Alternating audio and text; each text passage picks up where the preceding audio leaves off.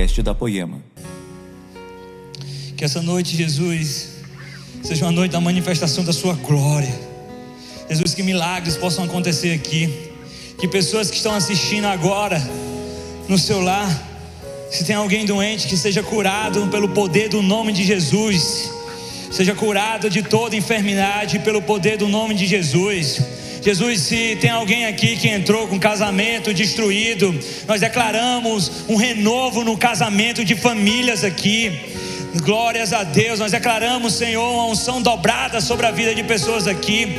Jesus, se as pessoas que estão na internet agora nos vendo, tiver alguém que esteja um casamento por um fio, deixa eu te falar, não está por um fio coisa nenhuma. Jesus vai fazer, Jesus vem cumprir, estabelecer as suas promessas sobre a nossa vida. Jesus, tudo nós, que nós queremos é um pouco mais da tua glória. Então, Jesus, nós queremos dizer que o Senhor tem liberdade aqui hoje. Então, Jesus, toca onde o Senhor quer tocar, cura quem o Senhor tem que curar. Jesus, nós declaramos agora casamentos restaurados pelo poder do nome de Jesus, feridas na alma cicatrizada agora. Jesus, esse lugar é teu. Nós queremos um pouco mais de ti. Então, Jesus, vem e toma o teu lugar aqui, Jesus. Se tem pessoas aqui que ainda não o batismo no Espírito Santo sobre a tua vida. As janelas dos céus estão abertas aqui. Existe um rio de Deus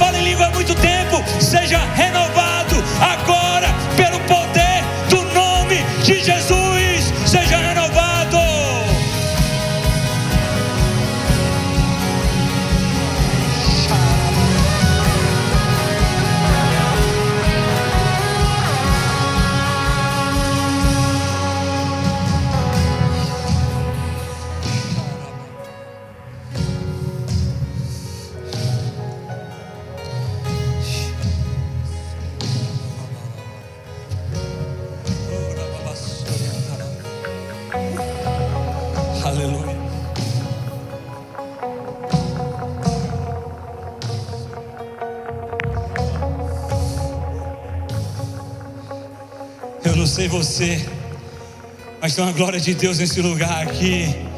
E eu disse a Jesus agora que eu quero ser tomado por essa glória.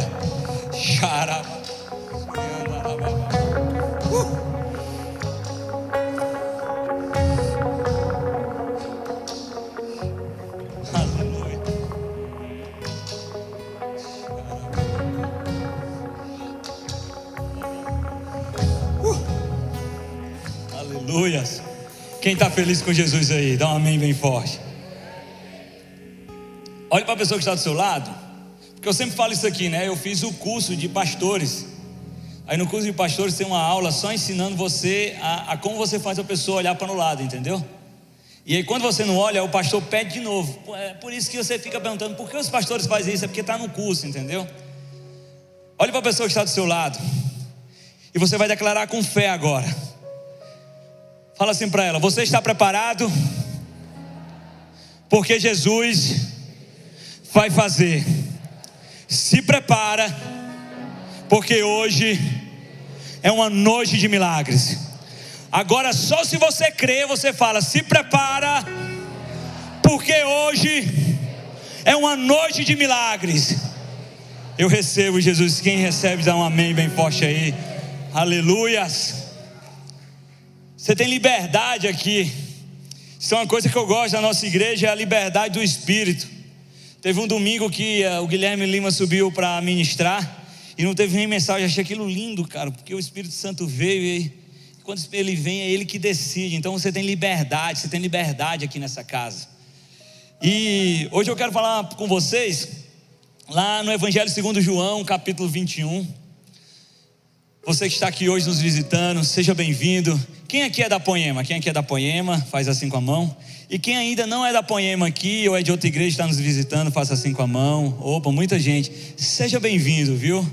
Que o Espírito Santo possa te abraçar. Essa casa está de portas abertas para você. Se você é de outra igreja, obrigado pela sua visita e que você continue abençoando a sua igreja, servindo o seu pastor.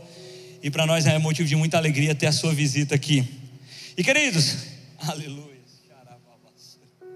Eu estou muito empolgado para pregar hoje, gente. Você não tem noção. Ó, eu estava falando com o Léo quarta-feira. E o Léo, que estava cantando aqui, ele também é um cara da mídia, porque ele é multiuso. Ele é o cara da mídia, ele é o irmão do pastor, ele é o cara que louva, é o do influa. Então eu sou muito fã desse cara. O Léo é um cara incrível. Sou seu fã, viu, Léo? Você mora aqui. Beleza? E aí, ano, semana passada, eu mandei o tema da mensagem para ele, só que Jesus foi trabalhando em mim, mas hoje à tarde foi forte o que Jesus fez na minha vida. Lá em casa, Jesus veio com força e me deu a palavra, o resto da palavra hoje à tarde. E Jesus falou muito comigo. Foi um momento maravilhoso. Eu tenho certeza que Jesus vai falar muito com você hoje. Se eu pudesse dar um título para essa mensagem, viu, Léo? Um título assim para a mensagem? Viu, mídia? E um título para a mensagem, quando no. Se eu pudesse dar um título na mensagem hoje, seria Não Volte a Pescar. Interessante, né? Olha a pessoa que está ao seu lado e diga assim: Não volte a pescar. Boa, não volte a pescar. E eu quero que você abra sua Bíblia em João, capítulo 21, versículo 1. Aleluias. E a gente vai conversar aqui e vai ser muito bom. Jesus está aqui. Você tem liberdade para dar glória a Deus. Eu estou gostando que quando eu tô, eu estava vindo aqui, vindo e o pessoal estava falando: Oi, Samuel, você vai pregar hoje? Eu, é, ah, então vamos lá, bota fogo aí. Quer dizer que você tem liberdade para que o Espírito Santo possa operar aqui. Se você quiser dar glória a Deus, você pode dar glória a Deus. Se você quiser bater palmas, você pode bater palmas. Se você quiser falar negócio de novas línguas, você pode falar. Se você quiser profetizar, você pode profetizar. Eu só sei que o Espírito Santo está aqui, cara. Tem um rio de Deus aberto aqui sobre nossas vidas. E eu estou aqui, e eu estou muito empolgado. Xarababa. Então diz assim: vamos para a palavra. João capítulo 21, a partir do verso 1. Depois disso, Jesus apareceu novamente a seus discípulos à margem do mar de Tiberíades. Foi assim: estavam juntos Simão Pedro, Tomé, chamado Dídimo, Natanael de Caná da Galiléia e os filhos de Zebedeu e dois outros discípulos. Vou pescar, disse-lhe Simão. Repita comigo assim: Vou pescar. Disse-lhe Simão. Simão Pedro, eles disseram: Nós vamos com você. Eles foram e entraram no barco, mas naquela noite não pegaram nada. O que foi que eles apanharam naquela noite? O que foi? Nada. Ao amanhecer, Jesus estava na praia, mas os discípulos não o reconheceram. Eles lhe perguntou: Filhos, você tem algo para comer? Eles responderam que não. Ele disse: Lance a rede do lado direito do barco e vocês encontrarão. Eles lançaram a rede e não conseguiam recolher a rede, tal era a quantidade de peixe. O discípulo a quem Jesus amava disse a Pedro: É o Senhor. Simão Pedro, ouvindo isso, ouvindo dizer isso, vestiu a capa, pois havia tirado e lançou-se ao mar. Os outros discípulos vieram no barco, arrastando a rede cheia de peixe, pois estavam apenas cerca de 90 metros da praia. Quando desembarcaram, viram ali uma fogueira, peixe sobre brasas e um pouco de pão. Olha o versículo 9: Quando desembarcaram, viram ali uma fogueira, peixe sobre brasas e um pouco de pão. Disse-lhe Jesus: Tragam algum dos peixes que vocês acabaram de pescar. Simão Pedro entrou no barco e arrastou a rede para a praia. Ela estava cheia, tinha 153 grandes peixes. Embora houvesse tantos peixes, a rede não rompeu. Jesus lhe disse: Venham comer. Venham comer. Queridos, eu particularmente, Jesus tem falado muito sobre essa passagem comigo e ele tem falado muito comigo, porque principalmente no ano de 2021, se você assistiu a última vez que eu preguei aqui no domingo, que é, se você não assistiu, está lá na internet, que é tudo aquilo que o dinheiro não pode comprar, o título da mensagem, é só você pesquisar lá. Jesus trabalhou muito na minha vida. E cara, é, eu consigo entender muito bem como é que Pedro estava aqui. E Samuel, como é que Pedro estava aqui? Se você não lembra, Pedro é aquele famoso discípulo que negou Jesus. Aquele discípulo que Jesus disse: Ó, oh, você vai me negar. E o Pedro falou assim: o Pedro, garotão, bichãozão, disse assim: Ó, oh, eu não vou te negar de jeito nenhum, não. Eu vou com você até a morte. E Jesus disse: Não, você vai me negar. Você vai me negar. E aí, antes que o galo cantasse, Pedro negou três vezes. E no momento que Pedro nega, Pedro fica com vergonha. Pedro fica triste. Afinal de contas, ele tinha decepcionado Jesus. Afinal de contas, Jesus que tanto contava com ele, na hora que Jesus mais precisou, na hora que Jesus mais estava só, na hora que Jesus estava apanhando, Jesus estava indo para a morte. Pedro negou, Pedro correu, Pedro fugiu. E Pedro não era qualquer discípulo, Pedro era um dos três discípulos mais próximos de Jesus. Pedro via milagres todos os dias, mas na hora do vamos ver, na hora que o negócio ficou feio, Pedro negou. Então Pedro estava, essa situação estava triste, tanto que se você for ler os versículos que tem à frente, você vai ver que tem um prefácio dizendo assim, um subtítulo dizendo assim, a restauração de Pedro. Por quê? Porque naquele momento Pedro estava triste. Pedro não sabia mais o que fazer. E naquele momento Jesus já tinha ressuscitado. O que era tristeza virou alegria. Jesus tinha ressuscitado os discípulos que não tinham ficado tristes porque Jesus morreu, já tinham visto Jesus. Jesus já tinha aparecido para Maria Madalena. Jesus já tinha aparecido para os discípulos. Inclusive rolou um capítulo antes aquela história conhecida de Tomé dizendo: Eu só acredito se eu ver as marcas da mão. E Jesus chega para Tomé e diz assim: Tomé, pega aqui. Você pode ver que as minhas feridas já estão cicatrizadas, Tomé. Só que eu fico imaginando Pedro nessa situação, cara, ele falou e apareceu para Maria Madalena. Ele apareceu para nós, ele falou com Tomé, mas comigo ainda nada. Comigo Jesus ainda não disse nada, comigo Jesus não deu uma palavra. Será que ele conta comigo? Será que eu ainda tenho um chamado? Será que eu ainda estou aí no, na fila para poder ser usado por Deus? Porque na verdade ele ressuscitou, mas eu não sei porque eu falhei. Infelizmente, essa é muitas vezes é uma coisa que acontece. Quem sabe você que chegou aqui, você pensou, eu falhei, será que eu ainda tenho um chamado? E muitas vezes você entra em crise, mas deixa eu te falar, isso é comum. No final do ano passado eu ficava me perguntando a Deus: será, Deus, que eu ainda tenho um chamado? Porque tudo que eu queria era te ouvir, mas o Senhor se calou. Tudo que eu queria era como se fosse voltar aos velhos tempos, mas parece que o Senhor está calado. Parece que o Senhor não fala. E aí, Jesus, será que eu ainda tenho um chamado? Será que o Senhor ainda acredita? Não tem ninguém acreditando, mas será que o Senhor ainda acredita?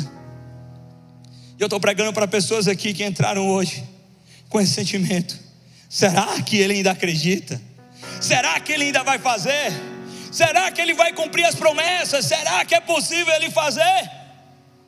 Afinal de contas, eu errei. Afinal de contas, eu poderia ter me entregado mais mas eu não me entreguei.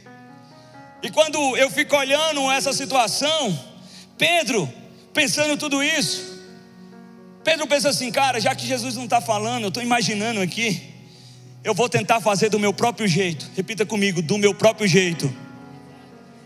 Porque se Jesus não está falando, eu preciso fazer alguma coisa. Eu vou ver se eu resolvo, eu vou tentar fazer do meu jeito. Agora deixa eu te falar uma coisa. Nunca tente fazer as suas coisas do seu próprio jeito, porque melhor que o seu jeito é o jeito de Deus. E se Deus está calado é porque ainda não chegou o tempo, mas deixa eu te dizer uma coisa: Ele ainda conta com você.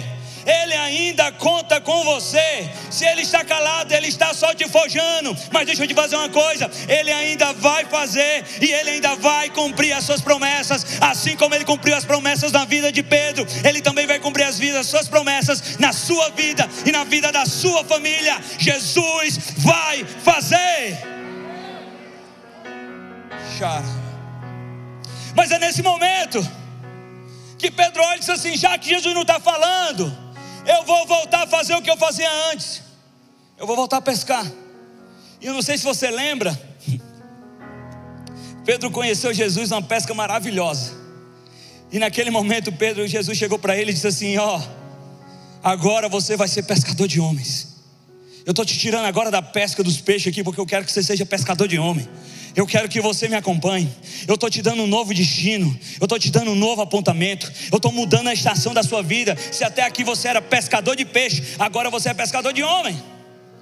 Só que Pedro olhou: olha, Jesus está calado. Eu vou tentar fazer do meu jeito. Eu vou voltar a fazer o que eu fazia antes. Deixa eu te falar uma coisa. Jesus não te chamou para você voltar a fazer o que você fazia antes. Jesus não te chamou para você voltar para o pecado. Jesus não te chamou para sua família ser destruída. Jesus não te chamou para que você voltasse a ver as coisas como era antes. Não, deixa eu falar uma coisa: Jesus ele continua acreditando em você. Se ele te deu um apontamento profético, ele vai fazer. Nós não vamos voltar ao Egito e nem às velhas coisas, porque nós temos um Deus que é soberano sobre a minha vida e sobre a sua vida e sobre a vida da sua família.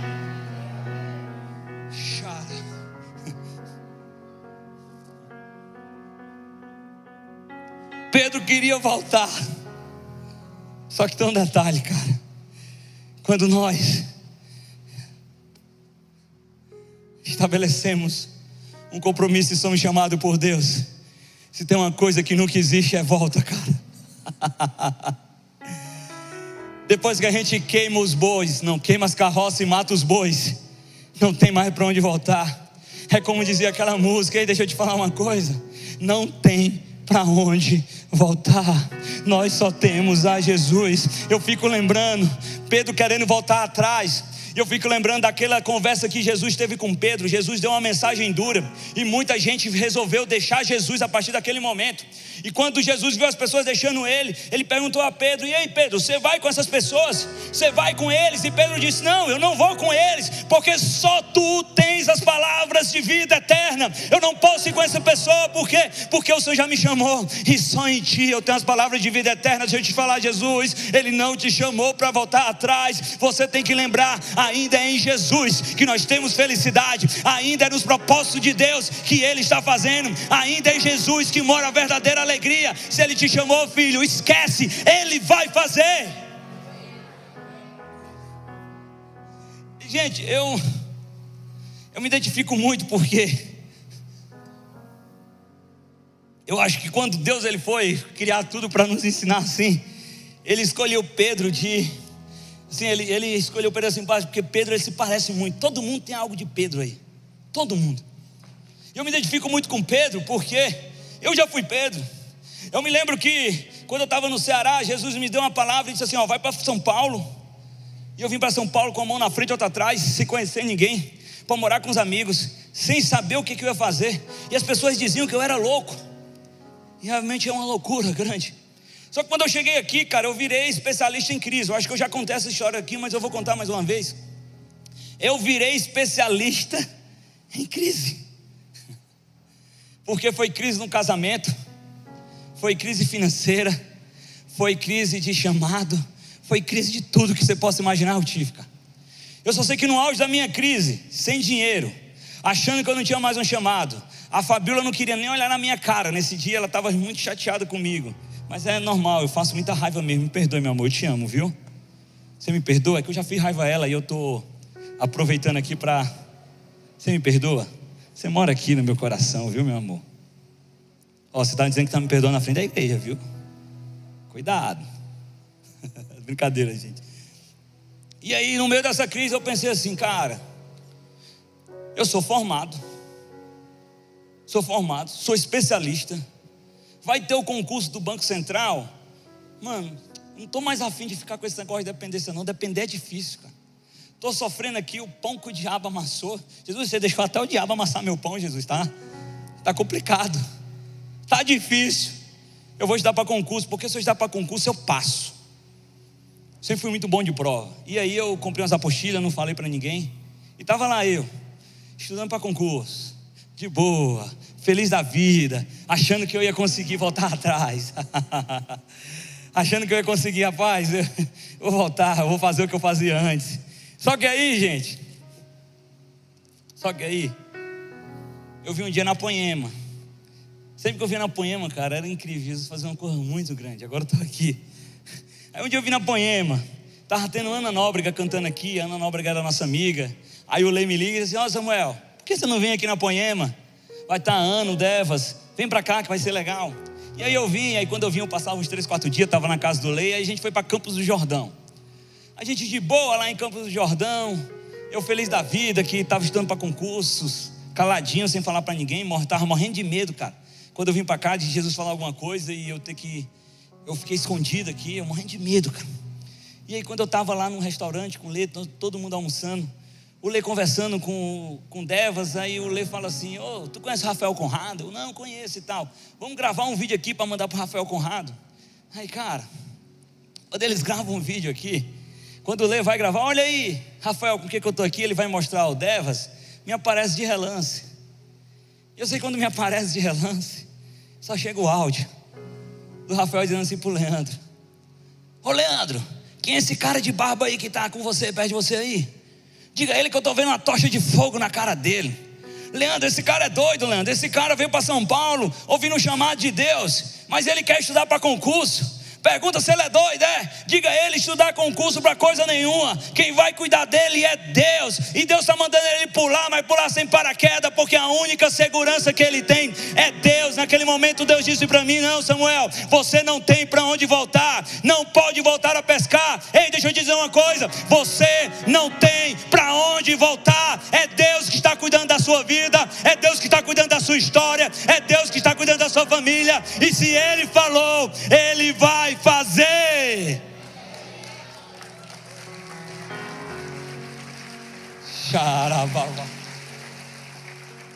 Você não tem para onde voltar, então não volte a pescar. Olha uma pessoa que está do seu lado. Agora você vai dizer com fé, cara. Nós vamos profetizar para ela aí. Diga assim: escuta, você não tem para onde voltar. Tudo que você tem é Deus, e Ele vai fazer. Se prepara, porque você vai viver milagres. Ele está no controle. Mas se acreditar, diga de novo: Ele está no controle. Assim como Deus está no controle da minha vida, Ele continua no controle da sua história. Você não vai voltar a pescar.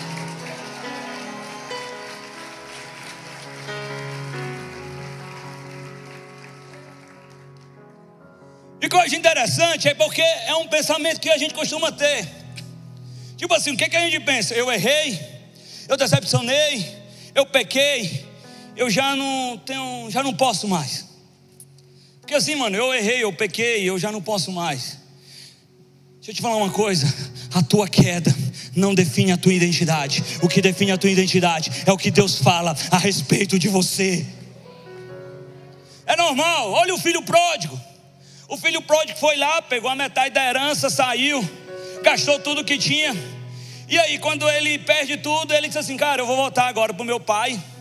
Meus, meus os empregados do meu pai comem mais, melhor do que eu, que eu estou comendo aqui. Só que agora eu vou ensaiar um discurso.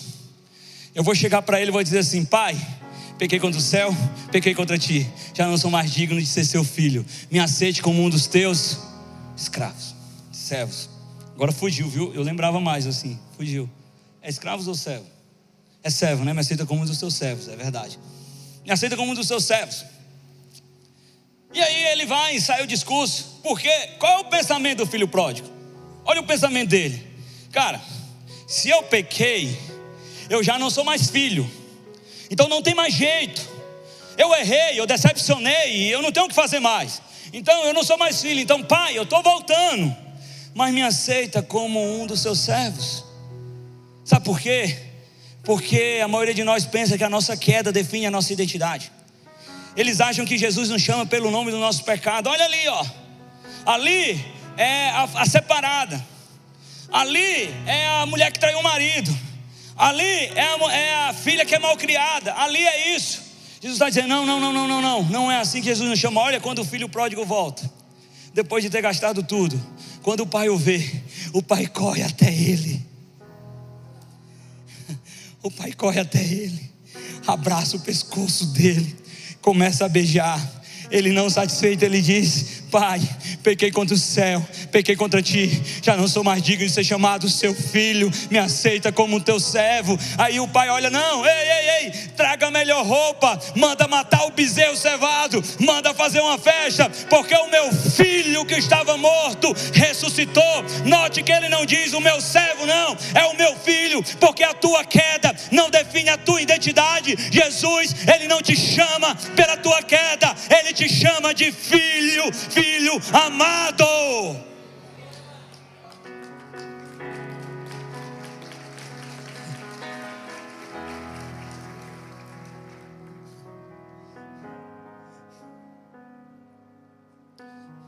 O que definiu a identidade de Pedro não foi o Pedro que negou, mas o Pedro que foi chamado. Tanto que quando a gente fala de Pedro hoje, a gente não fala de Pedro que negou, nós falamos o apóstolo Pedro, o bom pastor, aquele que evangelizou. Ei, Pedro não foi conhecido pela sua fraqueza, pela sua falha. Pedro é conhecido hoje como apóstolo de Jesus. Pedro não foi conhecido pela sua falha, mas pelo seu chamado, o pescador de homens. Cara,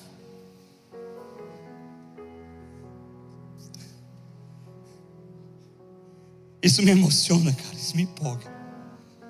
Porque teve um momento que nem eu acreditava em mim. Teve um momento que eu, muito louco, depois de cheirar muito, depois de beber muito, estava na minha casa e nem meu pai nem minha mãe me aguentavam mais. Ninguém acreditava mais em mim, quer saber? Nem eu mesmo acreditava em mim, cara. Até que Jesus apareceu. Quando nem eu mesmo acreditava. E disse: Eu acredito. Eu me lembro que no dia que eu fui para a igreja, e aceitei a Jesus. Veio uma moça para profetizar para mim e diz assim: hoje, a partir de hoje, Jesus te chama de pastor, Jesus te chama de pregador do Evangelho. Eu olhei, moça, você é doida.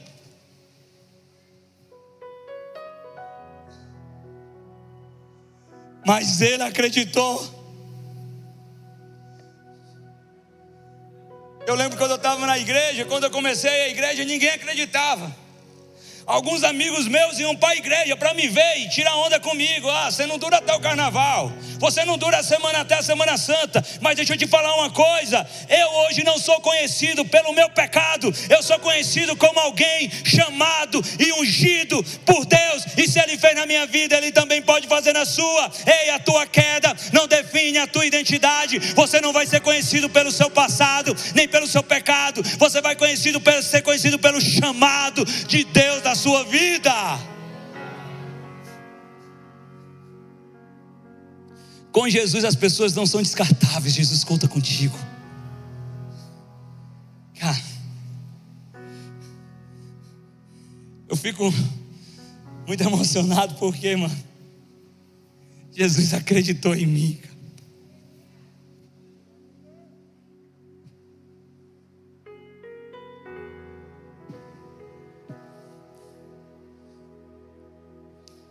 Eu lembro de um dia que a mãe de um amigo meu ligou para mim e disse assim: Eu ia falando o nome dele agora sem querer, acredita, gente?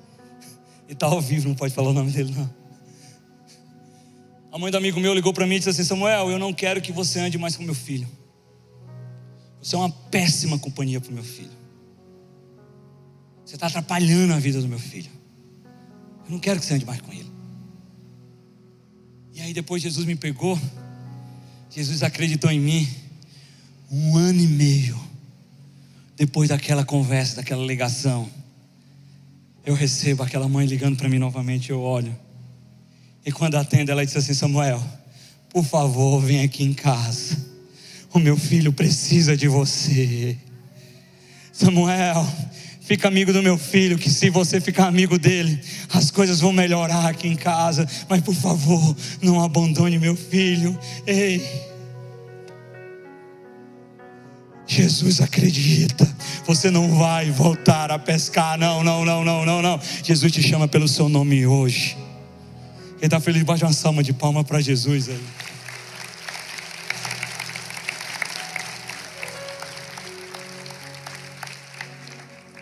Gente, o tempo está voando, meu Deus. Então a primeira coisa, não volte a pescar. Agora bem forte, só quem acredita, só quem acredita, diga assim, eu não vou voltar a pescar. Amém. Você não vai voltar mesmo, não. Maior que Deus tem na sua vida, irmão. Só que tem uma coisa: Pedro quis voltar a pescar. Você sabe qual foi o erro de Pedro? Foi Pedro tentar fazer algo quando Jesus estava calado.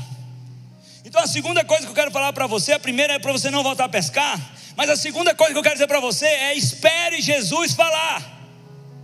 Diga comigo, espere Jesus falar. Agora diga para a pessoa que está do seu lado para fixar, diga assim: Ei, espere Jesus falar. Porque assim, ó, às vezes a gente quer tomar atitude no silêncio de Deus. Mas se Deus não fala, a gente não faz nada. A gente fica com a última palavra que a gente recebeu de Deus. Se Deus mandou a gente ficar parado, a gente fica parado. Porque no silêncio de Deus nós também somos forjados. Deixa eu te falar uma coisa. O que foi que aconteceu quando Pedro foi pescar por vontade própria? Nada. O pescador experiente tentou pescar por vontade própria, o que, que aconteceu? Nada ele não pegou nenhum peixe. E o interessante é que quando Jesus conheceu ele, ele tinha acabado de passar pela mesma decepção. Porque a gente não para para pensar o que é para um pescador sair para pescar e não pescar nada. É complicado. Você já imaginou? Tem algum Uber aqui? Tem algum Uber? Meu amigo ali, ó. Você é de branco aí, fique de pé aí, fique de pé aí. Meu amigo de branco. Você já imaginou? Você está precisando de dinheiro você ligar o aplicativo e não ter nenhuma corrida? É ruim, né? Horrível, né? Obrigado, amigo. É horrível. Você já imaginou que é o cara que faz pizza? Tem uma pizzaria. Ele abriu a pizzaria no dia mais movimentado e não vender nada? Já imaginou que é meu vizinho aqui, o vizinho do açaí, abriu o açaí dele e não vender nada? É difícil. Você começa a ver, mano, o que é que meu açaí tem? O que é que está acontecendo comigo? E aí Pedro estava desse jeito. Aí quando Jesus apareceu, Pedro viveu um milagre. E aí Jesus chamou ele: vem ser comigo, vem ser pescador de homem. Só que aí Pedro tentou fazer sozinho. O que foi que aconteceu? Nada. Ele não pescou nada. Deixa eu te falar uma coisa. O problema de Pedro foi ter feito algo que Jesus não mandou. Porque quando nós tentamos fazer as coisas que nós queremos sem Jesus, nada acontece. Mas quando fazemos algo que o Pai mandou, coisas extraordinárias e milagres acontecem. Quando tentamos fazer pela nossa própria vontade, nada. Mas depois que Jesus manda, tem peixe até romper a, a, a rede. Sem Jesus, nada com Jesus, com milagre. Então deixa eu te falar uma coisa: se Jesus não falou, não adianta tentar fazer. Jesus quer falar contigo, mas você tem que ficar ó, no seu lugar. Sem Ele, nós nada podemos fazer, mas com Ele, Diogão, nós vamos viver milagres. Sem a palavra dEle, não tem nada mas diante da palavra dele nós vamos viver o extraordinário e vamos viver uma vida abundante de milagre. Depois que ele falou: Ah, tá bom, você quer ir pescar? Agora você vai, joga a rede para o outro lado. Com a palavra de Jesus, teve peixe, teve fartura, teve milagre. Deixa eu te falar uma coisa: quando Jesus falar para você, vai ter peixe, vai ter fartura, vai ter milagre na sua vida, na sua família, até transbordar. Porque nós precisamos entender uma coisa, querido não é sobre o meu tempo, não é sobre o seu tempo, é sobre o tempo de Deus.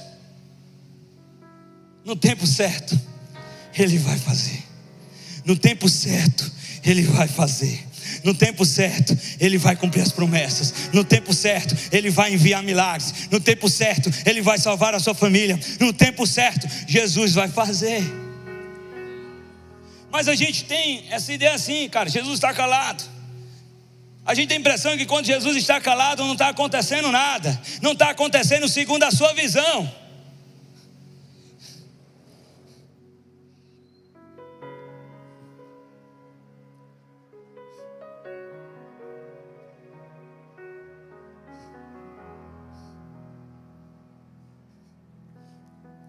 Quando Jesus está calado, a gente pensa que ele não está fazendo nada. Sabe por quê? Porque quando Ele está calado, as nossas obras visíveis não aparecem. E como a gente não vê o que é visível, a gente acha que Ele não está fazendo nada. Mas quando ele está calado, é porque ele está enraizando. É porque em vez de estar crescendo para fora, ele está crescendo para dentro. É porque ele está fazendo. Ele não está atrapalhado, ele está trabalhando. Se não está aparecendo para fora, é porque antes de usar para fora, ele quer crescer para dentro. Quando Deus ele foi escolher Davi, ele disse: "Um homem segundo o meu coração". Ele não queria alguém que ele pudesse crescer para fora, ele queria alguém que ele pudesse crescer para dentro, enraizando. E note que foram o período das raízes de Davi que lançaram ele para ele viver os milagres, os maiores milagres da vida dele. Quer ver? Davi estava lá, sozinho. Parecia que Deus estava calado, mas ele estava lá, ele estava protegendo as ovelhas do pai dele, ele estava matando os ursos, ele estava matando o leão. Aí no momento que ninguém tem coragem de lutar com Golias, aí aparece Davi: ei, ei, ei, ei, deixa eu te falar uma coisa, eu vou lutar. Mas você você é só uma criança. Deixa eu te falar uma coisa: quando vinha um lobo, quando vinha um urso, quando vinha um leão, eu pegava eles e matava e cuidava das ovelhas do meu pai. E o mesmo Deus que me forjou lá no secreto é o Deus que está me forjando agora. Sabe qual é o nosso problema? Nós queremos sair para a guerra sem o secreto, mas Deus primeiro vai te forjar no secreto. Então, se Ele não mandar você fazer, você não faz. Deus primeiro vai crescer para dentro para depois ó, crescer para fora. Olha para a pessoa que está do seu lado e diga com fé para ela agora. Diga assim: diga assim, Deus está crescendo para dentro. Ele está criando raízes. Por mais que seus olhos não possam ver agora, Ele está trabalhando. E Ele vai fazer. Ele vai fazer. Gente, o silêncio de Deus é difícil, mas é um dos melhores tempos que a gente tem, porque é o tempo que Ele está forjando o nosso caráter. Era isso que Ele estava fazendo para Pedro.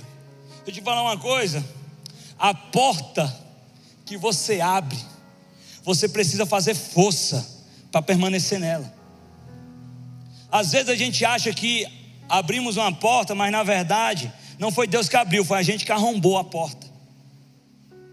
Mas a porta que você abre, você precisa fazer esforço para permanecer. Você precisa fazer esforço para manter ela aberta. E deixa eu te falar uma coisa: você não dá conta de manter essas portas abertas. Agora, a porta que Deus abre, a porta que Deus abre, Xarababa, a porta que Deus abre, cara, você não precisa de esforço. Você só precisa fluir em Deus. Você só precisa entrar e permanecer, porque você não vai precisar fazer força. Feche seus olhos aí. Feche seus olhos agora. Feche seus olhos agora.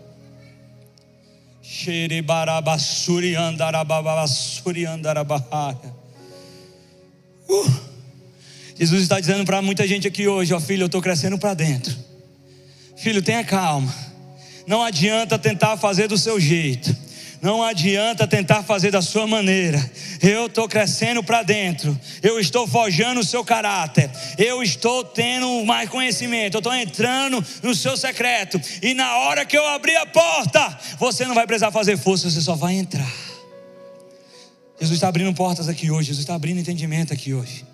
Jesus está levando pessoas de volta para o secreto hoje. Jesus está forjando caráteres hoje. Jesus está dizendo: oh, é o melhor tempo agora. Sabe por quê? Porque o nosso maior esforço não se compara com o que Deus pode fazer. Pega todo o dinheiro do mundo, pega toda a sua inteligência, pega todo o seu esforço, não se compara com o que Deus ele pode fazer na sua vida. Pedro, pescador experiente, tentou pescar e não pegou nada. Diante de uma palavra de Jesus, ele teve a maior pesca da vida dele. Ele só jogou para o outro lado. Ele só fez uma coisa simples, porque diante de Jesus, até o simples é muito maior do que o teu maior esforço. E é isso que ele quer que você entenda hoje. Ele está trabalhando, ele está fazendo. E cara, Quantas vezes eu tentei abrir minhas próprias portas, a Fabiola sabe. Eu já falei aqui, o Leandro ele brinca comigo que eu sou. Ele diz assim, mano, você precisa ter calma. É melhor ouvir a Deus do que ter um bom plano, porque eu sou cheio de planos, sou cheio de coisa. E no ano de 2021, Jesus me mostrou que as melhores portas foi que eles abriu. Então não preciso, cara. Só preciso estar com Jesus. Eu só preciso estar conectado na videira. Eu só preciso estar ouvindo o céu. Então tudo que eu quero hoje é ouvir o céu. E se ele está em silêncio, Diogão, não vou me mexer, eu vou ficar. Agora se ele mandar ir, eu vou, porque eu vou viver milagres. Sabe?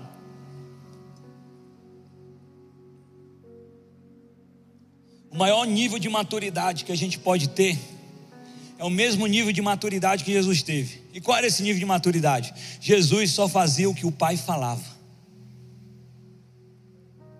Jesus, Diogo, só fazia o que o Pai falava. Você pode ver, quando o diabo chega para Jesus para tentar Jesus, ele fala para Jesus e diz assim: Olha, se você é um filho de Deus, transforma essas pedras em pão. Aí você pensa assim, Jesus dá resposta para o diabo, mas não transforma, né? Mas peraí, para para pensar comigo. Jesus tinha acabado de ser afirmado no deserto: Esse é o meu filho amado. Deixa eu te perguntar uma coisa. Jesus terminou o jejum dele. Entreguei meu jejum. Ele tinha poder para transformar a pedra em pão, sim ou não? Sim. E se depois que entregasse o, Jesus, o jejum, qual era o problema que teria? Biblicamente, entre aspas, não teria nada errado. Isso daí. Então por que Jesus já pediu? É porque o que Satanás queria saber era se Jesus ia fazer a vontade dele. Se Jesus usar o poder que ele tinha recebido do Pai para satisfazer a sua vontade ou para cumprir a promessa, a palavra do Pai não tinha nenhum problema, mas o pai não tinha pedido. E se o pai não tinha pedido, eu também não posso fazer, porque Jesus sempre falou: a minha comida e a minha bebida é fazer a vontade do meu Pai. Se o Pai não pediu, eu não faço. Então sai daqui, Satanás. Está escrito que nem só de pão viverá o homem, mas de toda palavra que sai da boca de Deus. Deixa eu te falar uma coisa: se o Pai não pediu, eu não faço. Esse é o nível de maturidade que nós precisamos ter: é viver para fazer a vontade do meu Pai. Não tinha problema nenhum. É nessas, entre aspas, que toda heresia está é, tá baseada na Bíblia também. É nessas entre aspas que Satanás derruba muita gente. Mas você sabe como é que Satanás nunca vai te derrubar? É quando você entender que você vive a vontade do seu pai. Então não tinha problema nenhum. Mas o pai não pediu. Posso ouvir um amém? E bata uma salva de palma para Jesus.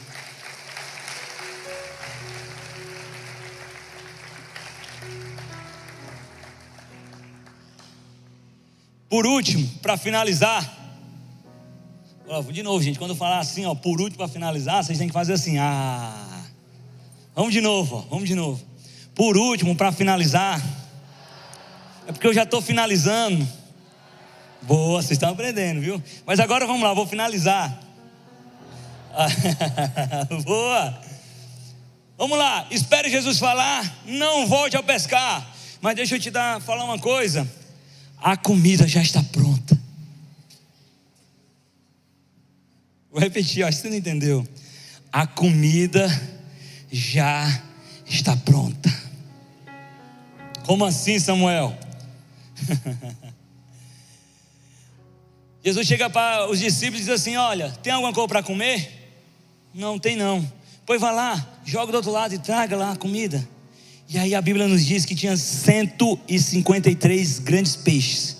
E eles vêm correndo para encontrar Jesus. Eles vêm correndo, trazendo os peixes que eles tinham pescado. E quando ele chega na praia, o que é está acontecendo? Jesus já estava lá fritando peixe, já tinha peixe, já tinha pão, já tinha tudo preparado. O que Jesus estava dizendo é o seguinte: eu mandei vocês pescarem, mas deixa eu te falar uma coisa: eu não dependo do peixe de vocês, já tem comida aqui na mesa, pode sentar e pode comer, já tem comida aqui na mesa.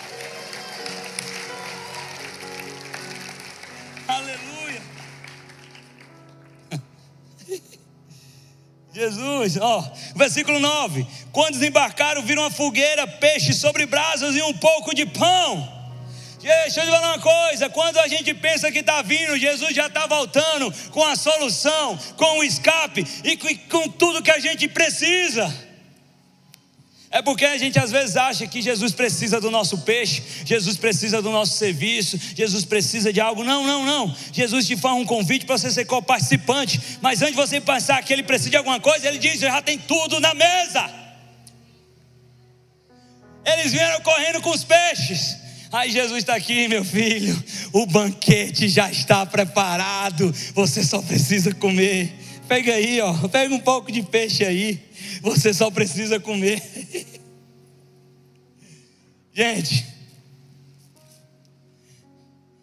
a gente às vezes passa a vida toda se esforçando para a gente perceber que não é Jesus que precisa de nós, somos nós que precisamos de Jesus. E tudo que a gente faz aqui é por misericórdia, porque às vezes a gente pensa, ah, se eu não fizer, não vai acontecer, vai. Tem pessoas que costumam pensar isso. Quando Elias lá estava triste, Deus chega para Elias e diz assim: Ô Elias, você está triste por quê? Elias, olha, Jezabel matou teus profetas, todo mundo, e só tem eu. Como é, Elias? É, Jezabel matou todo mundo, só tem eu. Como é, Elias? Jezabel matou todo mundo. Só estou aqui por sua causa e só tem eu. Aí lá vem Deus e diz assim: Ô oh, Elias, deixa eu te falar uma coisa: ainda tem sete mil, todo joelho que não se dobrou, toda boca que não beijou. Deixa eu te falar uma coisa: você é o meu profeta, mas eu não preciso de você, não. Ainda tem sete mil remanescentes em Israel. Ei, deixa eu te falar uma coisa: eu quero fazer parte desses sete mil. Ei, Deus vai fazer. Independente de mim ou não, Deus vai fazer. Independente de você ou não, Deus vai fazer. Era como se Jesus estivesse dizendo assim, pastora Cris: sem mim, você não consegue nada. Comigo, você vai viver o extraordinário. Mas deixa eu te falar uma coisa: é pela minha graça. Você não precisa de esforço, porque eu não preciso de nada disso. Mas pela minha graça, você vai viver. Te falar uma coisa.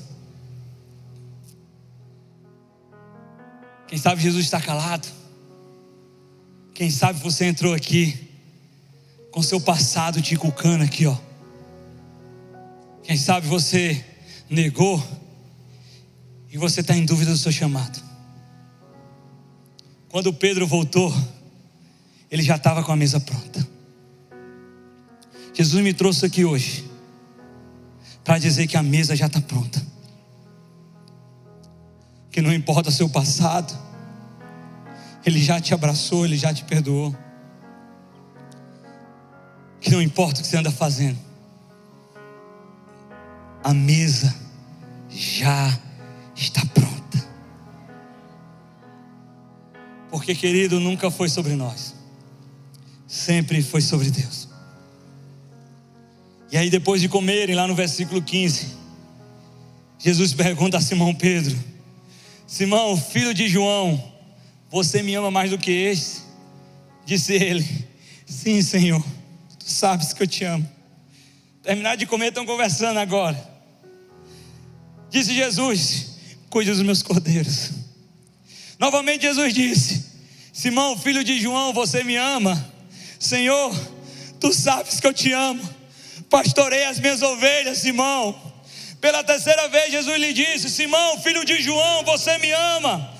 Pedro fica magoado porque Jesus lhe ter perguntado pela terceira vez: Você me ama? Ele disse: Senhor, tu sabes todas as coisas e tu sabes que eu te amo. E disse Jesus: Cuida das minhas ovelhas, porque quando você era jovem você ia para onde você queria, agora não mais, agora você é meu, Pedro.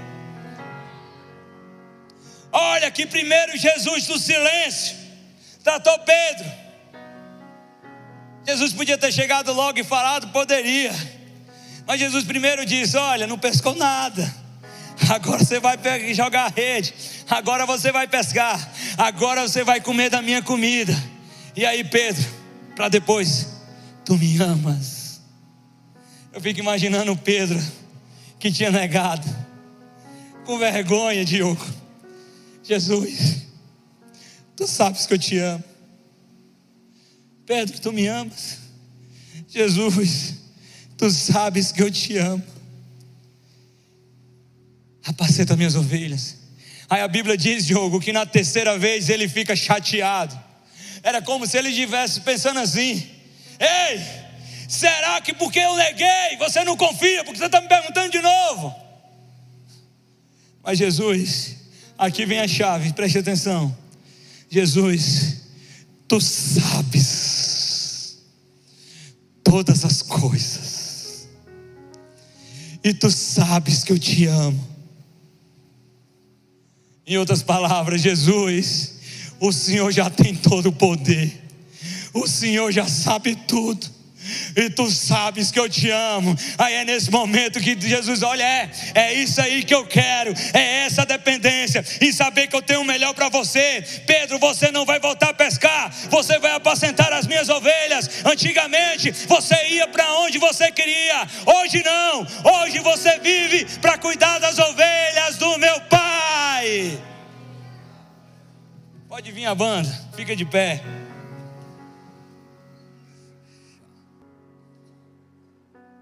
Xarabababassurianda.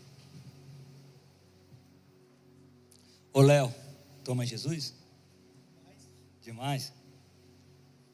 Você apacenta as ovelhas. Ei, vou até me sentar aqui, ó, para falar com vocês, ó. Opa, cuidado para não cair. Com a vez eu caí do púlpito. Eu sou meio traumatizado. Ó, olha para cá. Eu não sei como você chegou aqui. Quem sabe você chegou igual a Pedro. Igual a Pedro. Sem ter certeza do seu chamado. Sem saber o que vai ser os próximos passos, porque Jesus está calado. Só que nesse momento Jesus está querendo um particular contigo, sabe? Jesus colocou a comida aqui à mesa. Ele está dizendo, filho, vem sentar comigo aqui. E hoje Ele está dizendo para você: não é o seu pecado que define a sua identidade, não é a sua queda que define, é o que eu fiz por você. Então, filho, nesse momento eu quero crescer para dentro. Eu estou te forjando. Então se prepara que nos próximos dias Jesus vai te pegar no teu secreto, cara. Da mesma maneira que Jesus teve um particular com Pedro. Jesus vai te pegar também. Ele vai chegar para você, ei filho, tu me ama. E aí você tem que dizer a resposta que ele quer. Xarababassuriandere cantarabahai.